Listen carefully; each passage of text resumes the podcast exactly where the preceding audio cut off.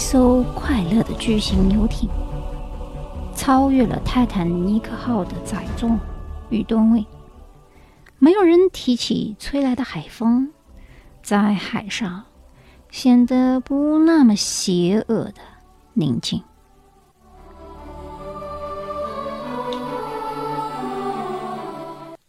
我是易清，今天我们要谈挪威游人在加勒比海八国游记。以及同年发生的一起谋杀案的分析上篇。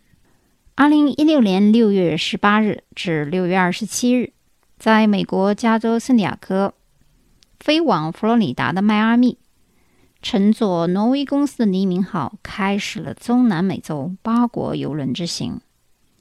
这一路充满了期待与迷幻。挪威游人呢，它的总部设立在佛罗里达。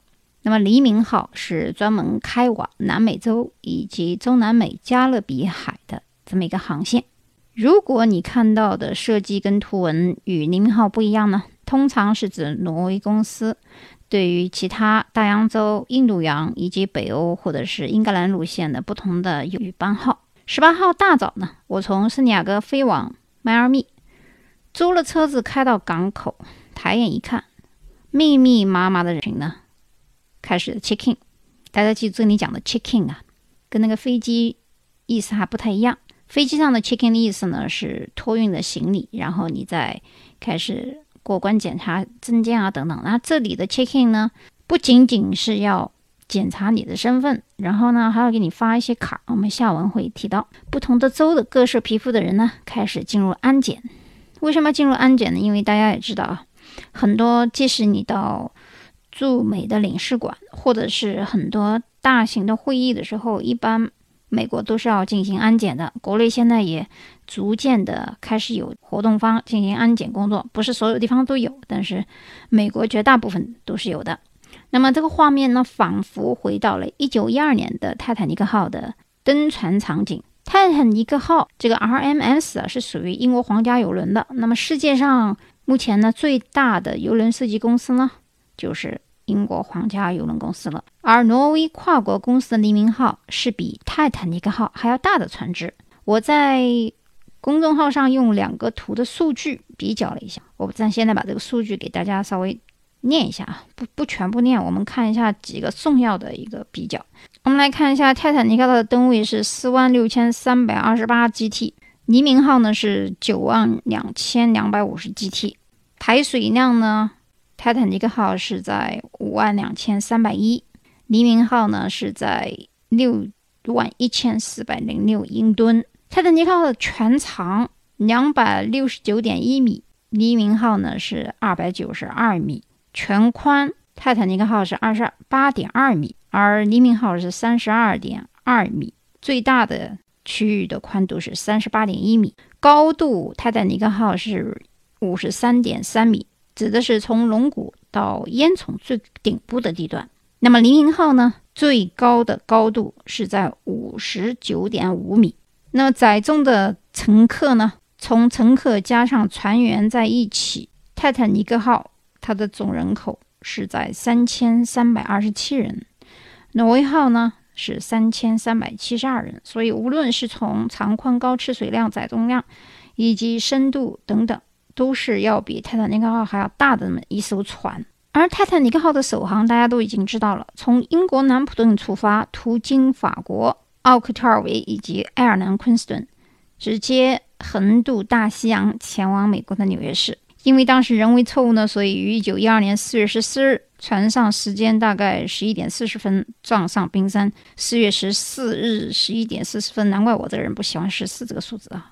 啊，开玩笑，我住宾馆还真不喜欢是十四的这个房间号，或者什么三零一四、四零一四，我肯定会要退房或者换房间的。那两小时四十分以后呢，也就是四月十五日的凌晨零点零二点二十分，船呢就被截为两半，最后沉入大西洋了。这一艘泰坦尼克号当时的死亡人数超过了一千五百人，生还了九百零五人，也堪称是世界上二十世纪最大的海难事件啊！大家都已经知道了。我只是没想到这个数据一看这么多四四四四四，我也觉得搞笑啊。现在我们再回过来头看李明浩的安检，嗯，那么在还没有进安检之前，在地面上很多出租车奔跑的儿童啊，衣衫褴褛人们以及商旅呢，在我眼里仿佛就是逃离欧洲。因为这个历史画面呢，我们看电影的时候有很多次不同版本的演绎，但是还真的不一样啊！你看，虽然是一趟旅游，但是我们看到。并不是我们所谓的所有的人都是所谓的上流社会，或者是金领白领，很多人看上去很普通，然后有的衣服真的不怎么样，然后你又觉得，哎呀，这是不是想是逃离大陆的感觉？那我瞪大了眼睛，仔细打量了每一个人啊，一群群奔跑的人们呢，前呼后拥的，生怕自己落了单，还有一些人呢，闲庭信步的。大摇大摆的、慢悠悠的走了啊！有的老太太呢非常优雅，似乎呢是上流社会边缘了的贵族，不紧不慢的搀着老伴的手。那这个地方是比菜市场还要热闹的安检大厅耶。还好的就是所有人都会在排队，不会插班啊。终于轮到我了，轮到我，我以为是干嘛呢？原来是送给我一张这个登船的卡。这张卡呢有点像磁卡一样。那么在船上所有的消费呢，你就不用要自己的信用卡，因为你就在这压给他了。嗯当然，你压的不是卡了，就相当于卡号了。这一张磁卡上面有一个洞，你可以戴到脖子上。这样呢，不管是下船还是出出入不同的国家，因为这个船一会儿要停靠七八个国家，下船离港到里面去玩，再回来登船，这个就相当于是一个 passport。这张卡的作用不仅仅是刷卡消费，同时它也是一个你的身份的这么一个象征。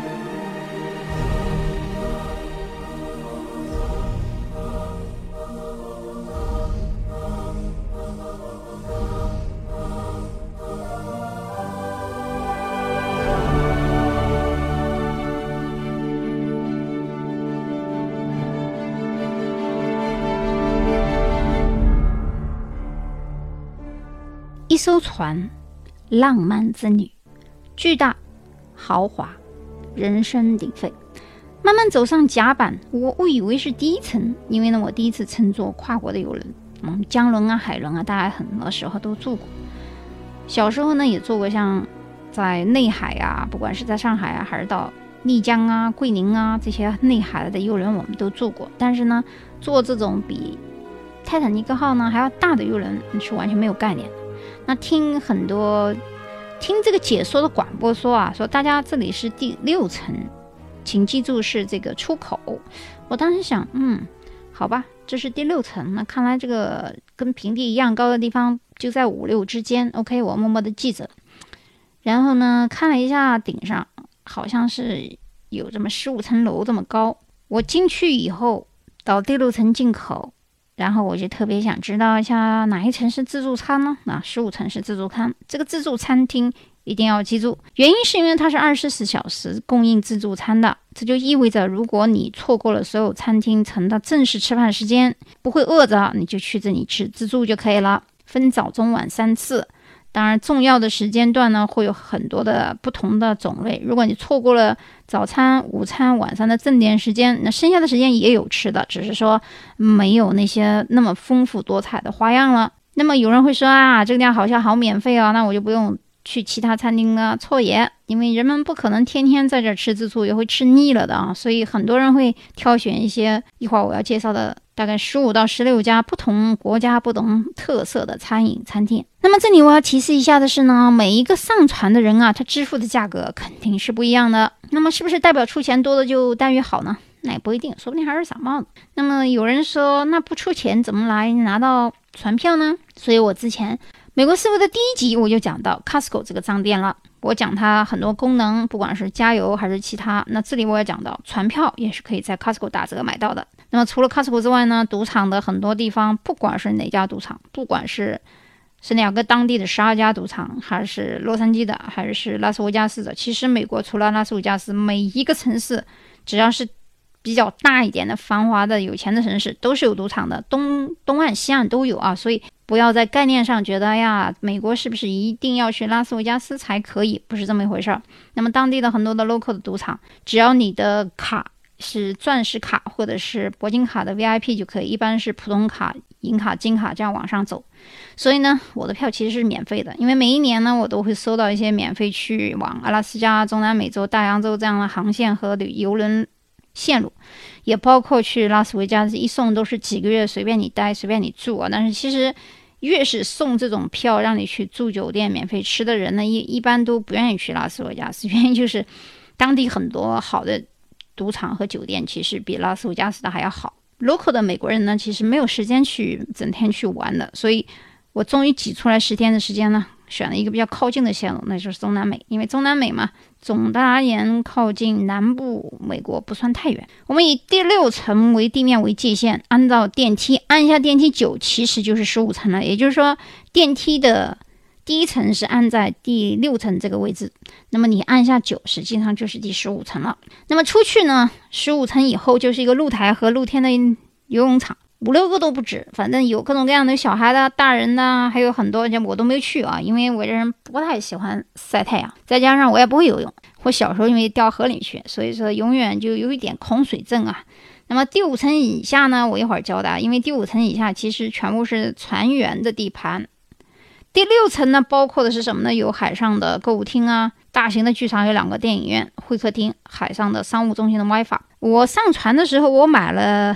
两百块美金的 WiFi 就十天啊！这十天的旅游，我买了一个海上有信号的 WiFi。一呢，也许是为了心理安慰吧；二呢，有的时候经常 update 一下 Facebook，有时候在微信上也方便一点。呃，后续我会再讲呢。我在海上用这个 WiFi，它的信号如何？但我觉得虽然说它有点小贵，但还不错。至少我心里有一个安慰，万一出什么事儿，我至少还可以急救啊。呃，如果当时在泰坦尼克号上有这个 WiFi 的话，应该不会死那么多人。那么五到九层呢都有住房，这个住住房呢六七八九层的住房和九台有一个区别，就是九层有一个露台。那么这个露台它的好处跟坏处都有，一会儿我们会讲。露台嘛，你可以出去走一走。看到一些好的风景，但是这个地方也是很容易掉进海里的地方啊。那么第九层除了住宿房间之外呢，还有赌场、酒吧无数啊，呃，中国餐厅啊，日本餐厅。然后我们一会儿再细讲中国餐厅和日本餐厅。船上的很多这个中国的餐厅啊，如果你英文好的话，你会发现很多特别的餐厅，的确你需要预定再进去吃饭。但是有一些餐厅其实是免费可以吃喝的，你进去以后，在固定的时间是一个 Happy Time。那英国。或者是欧美国家的这个 Happy Time，很多时候要么是打折，要么就是免费的。那么在这个船上的定义呢，是免费的。第十层呢，包括一些画廊，这画廊非常之大哦，因为这个船很长，所以它中间的画廊啊、餐厅啊、美式餐厅、德式餐厅啊、shopping mall 啊，甚至里面还有 outlet 啊，照片的这种冲洗店都很多。那么这个照片冲洗店呢，我要讲一下细节，就是船上从你进门开始，安检进安检开始就开始给你拍照片了，所有的人都会有一张入船的照片。然后到了船上以后，不同的场地场馆、船头、船尾、船中。都会有专业摄影师，每一个地方都有不同的专业摄影师给你布景，你可以拍拍完以后，至于你要还是不要，根据照片洗印、冲印出来的效果来决定数码，或者是你要做成 CD。所以现在这个专业服务相当发达，在给你拍照片的时候是免费的啊，记住啊，给你拍专业的照片，甚至于化妆等等，其实都是免费的。然后第十一层呢，包括吸引馆。健身房还是室内游泳馆，这个地方我也要讲一下。到第十二层的时候，跑步场地是什么意思呢？就是你像运动场的时候一圈一圈的，那么这个船上呢，其实也是有跑道的。如果你不注意的话，你不知道下面地上会有一些图案，告诉你怎么跑啊，路线从哪里到哪里。还有不少咖啡厅，那船头、船侧、船背后都有很多隐蔽的餐厅和咖啡厅，甚至一些收藏室。所以这个船上看起来明的暗的什么都有。那么我们。下面会讲到那个其他的故事情节的时候，我们会把这个交代一下。我现在继续往下介绍，就是第十四层的时候，我们刚才介绍第十二层是跑步的场地、咖啡厅、西巴西餐馆、十三厅餐厅、收藏室、咖啡厅、意大利餐馆。第十四层包括泳池、健身房等。第十五层刚才讲了最大的自助跑步机、运动的 track 和这休息室。第十六层包括露天的游泳池，还有半截台阶呢，上去是玻璃观景台，可以看到日出与日落。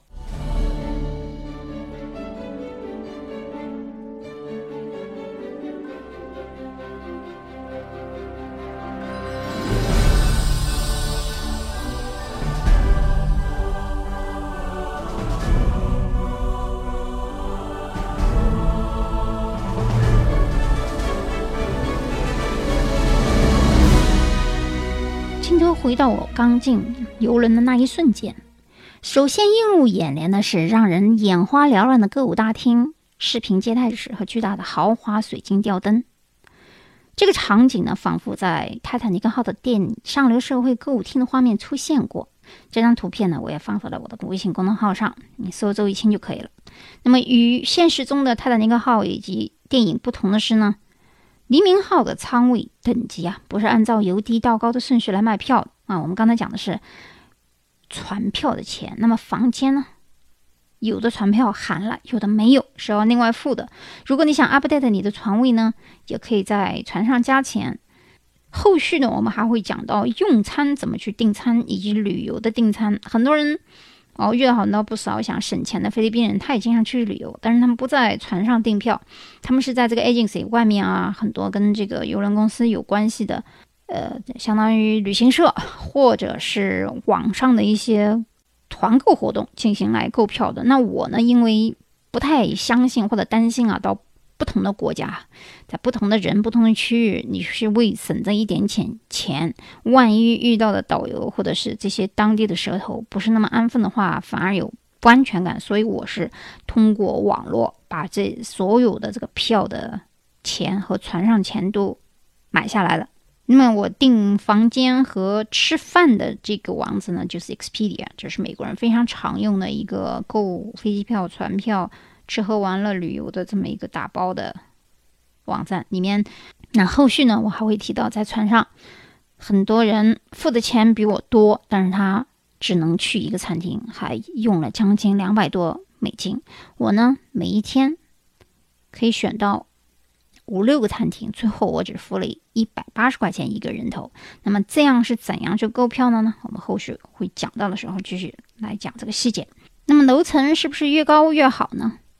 当当然不是，有经验、经常出海的人会告诉你，在长线旅游的时候呢，至少经历一次海上风浪。如果有晕船的人，尽量选择底层的房间，因为这样可以减少个人晕船的反应。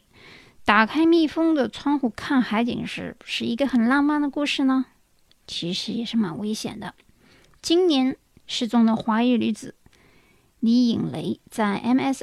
C 华丽号的游轮上，也就是为期十一天的地中海之旅中，在途经意大利马耳他和塞浦路斯等地的时候失踪。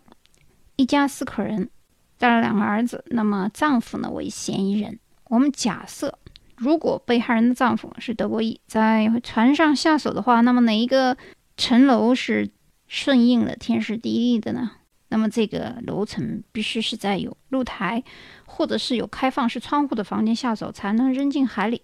因为死无对证啊，公海嘛，张三推理是都说不关我的事儿，不是一个国家的事情，所以处理起来就非常的复杂。那么如果这个场景还原到咱们的黎明号，哪一层最容易下手呢？六层以下是全封闭的。船员也很多，由于这个赤水线啊就在五六层之间，所以一般五六层的房间的窗户一定是密封式的，也就是说你打不开，也没有打不开的说法，就是那个玻璃窗户是镶嵌在这个内壁上的，属于安全层。那么七八层之间需要电梯进入到自己的房间，船的两侧两侧是有扶手楼梯的。那么我以最快的速度奔跑的话，计算了一下。到达第九层大概需要两分钟的时间，也就是从第七层开始往第九层跑，大概要跑两分钟的时间。而且呢，因为两侧的扶手啊，由于你住的房间不可能刚好在靠近扶手的地方，如果你要出来穿越人群、穿越商务区啊、歌舞厅啊，呃，这些有的时候由于人流的多少不一样，你要。躲开人行走的人的话，大概需要三分钟时间。这个船内二十四小时歌舞升平，赌场不断人声鼎沸，所以总是有人。如果想从房间杀人拖到露台再走到房间是没有机会的。所以在第九层下手最为方便，因为第九层是唯一的有露台的房间。那么追求浪漫与寻求艳遇的朋友们，如果你不知道所处的环境，可就不要涉险哦。因为我不会游泳，所以。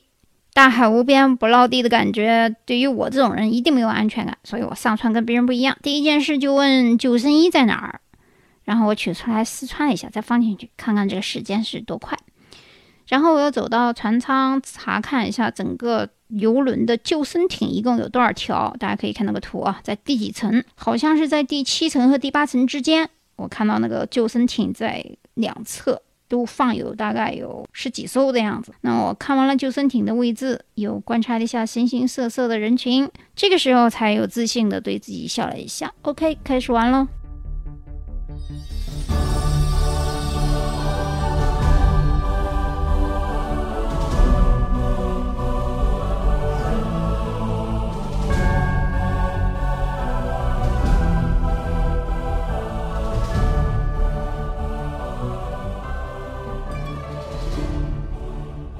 这里我们再倒叙到我刚上船的情况。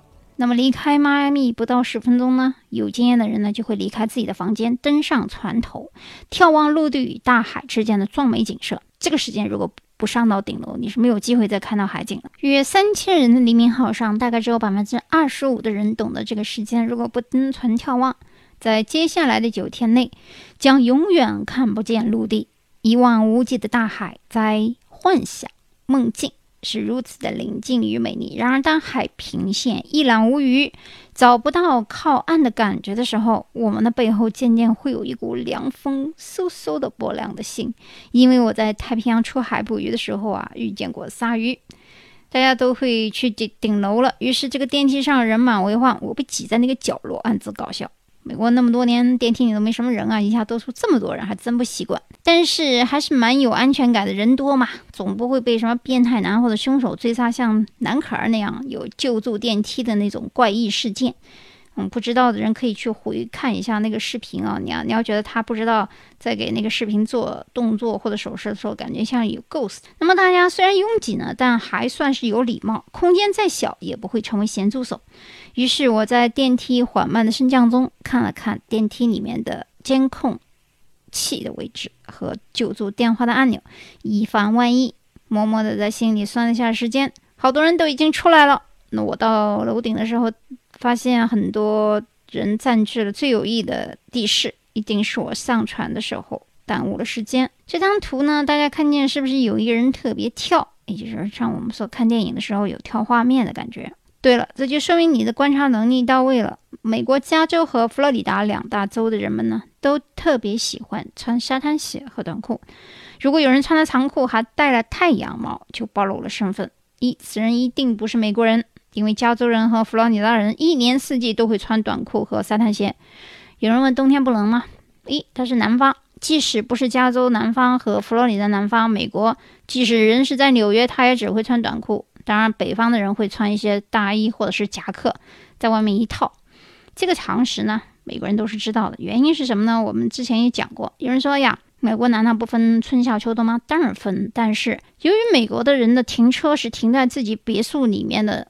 车库里面啊，我们中国人也有车，但是你肯定停在外面的多。大部分人还是要走一段时间才能到小区的哪个位置找到自己的车，所以他们有一个车的预热的过程。而在美国呢，不管外面刮风下雨、天热还是特别的冷，你只要在车库里面把车预热一下，或者说手机遥控一下。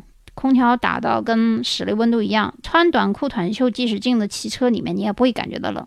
一般汽车里面都会放上夹克呀、大衣、风衣什么的。所以，如果是在北方，在纽约那样的地方，到冬天，有的人里面穿的很少，照样穿裙子，可是他外面加一个毛呢大衣就可以了。所以在南方，像圣地亚哥呀、佛罗里达、德州南部啊这些地区。根本就用不到毛线衣或者是长裤，我的大衣十年没有碰过，没机会穿的。所以其实并不存在说白人的身体壮啊、什么健康啊、什么，其实是因为他的这个气候和他的生活条件就是这样啊，不是不是说他不怕冷。你看他要是。待时间久了，他也会怕冷。只是说短时间停车的地方到他办公室，或者是到他住的地方，路上小走一块，其实没有什么大碍的。所以呢，我们从衣着上是可以判断出这个人他不是美国人，也不是日本、韩国、台湾人、香港人，因为一看你就知道。那么越南人呢，菲律宾人呢，更是喜欢太阳的，会晒的皮肤黑一点。那么我在这里讲的原因呢，就是要让你分析一下，跟上一次我讲分析张同学遇害原因一样，就是你不融入这个场景，就很容易被犯罪分子盯上。这个时候，如果我是一个犯罪分子啊，我就知道这个人的背景，一看就知道他是外来人口。不管他是旅游的，还是短暂的，还是说陪读的，还是孩子在这边的，如果你已经到了游轮这种级别的话，我相信此女一定在其他国家旅游过。如果你的都已经去过很多国家了，而不能察言观色，不能改变自己的行为，这是一个思维，这是思维的问题。不是钱的问题啊，是一个意识的问题。单身孤影啊，那也不像是导游啊。所以这样一个单身的女子，又是一个让人一眼就能看出来的外来人口，在这样的游轮上，如果我是一个色列的犯罪分子的话，她一定是我第一盯寻的目标。白人一般不怎么戴太阳帽，嗯，原因是他想酷啊，白人很白，他觉得那个白有点像生了病的白，以后他就喜欢到阳光下搞一些沙滩浴啊、运动啊，把身上晒得稍微有点棕色的感觉，他会觉得很健康。如果他戴帽子，一定是在高尔夫球场或者是 tennis 球场，而且戴的具有棒球帽比较多，这种大檐的边帽，一般黑人戴的比较多。有人说，黑人都已经皮肤那么黑了，还要戴太阳帽吗？哎，有趣的是，黑人会戴哦，因为他们怕晒。啊，跟我们亚洲人皮肤一样，其实黑人的皮肤跟亚洲人的皮肤都是比较有弹性、比较有丝质光泽的，而老外反而是很粗的，所以老太太才会戴这种帽子。我们从衣着着装，还有这双高跟鞋啊，我们说在旅游的时候尽量穿平跟鞋，哪怕你不知道穿 sandal，你穿双球鞋 OK 也没有什么问题的。这些所有的细节就暴露出他的很多问题。我看到他的背影，倒吸一口凉气啊，好为他感到可惜。啊，这么美丽的美景，为了看海景，为了保护皮肤，他的帽子、眼镜、高跟鞋累了心。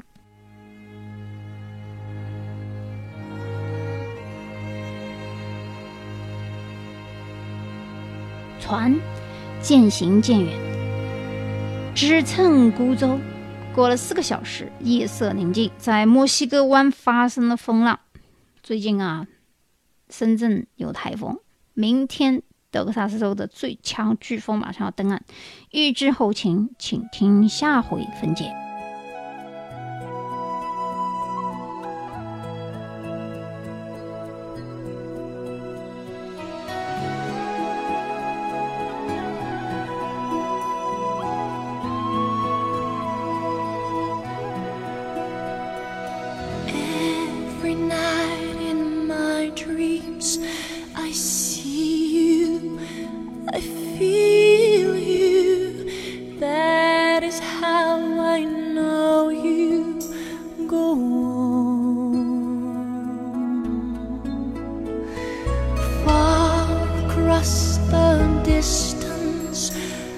Spaces between us.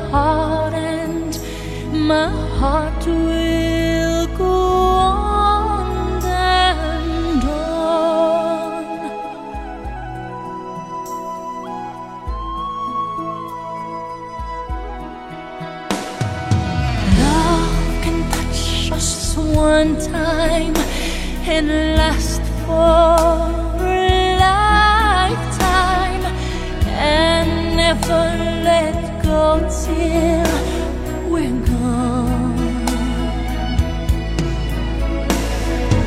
Love was when I loved you one true time.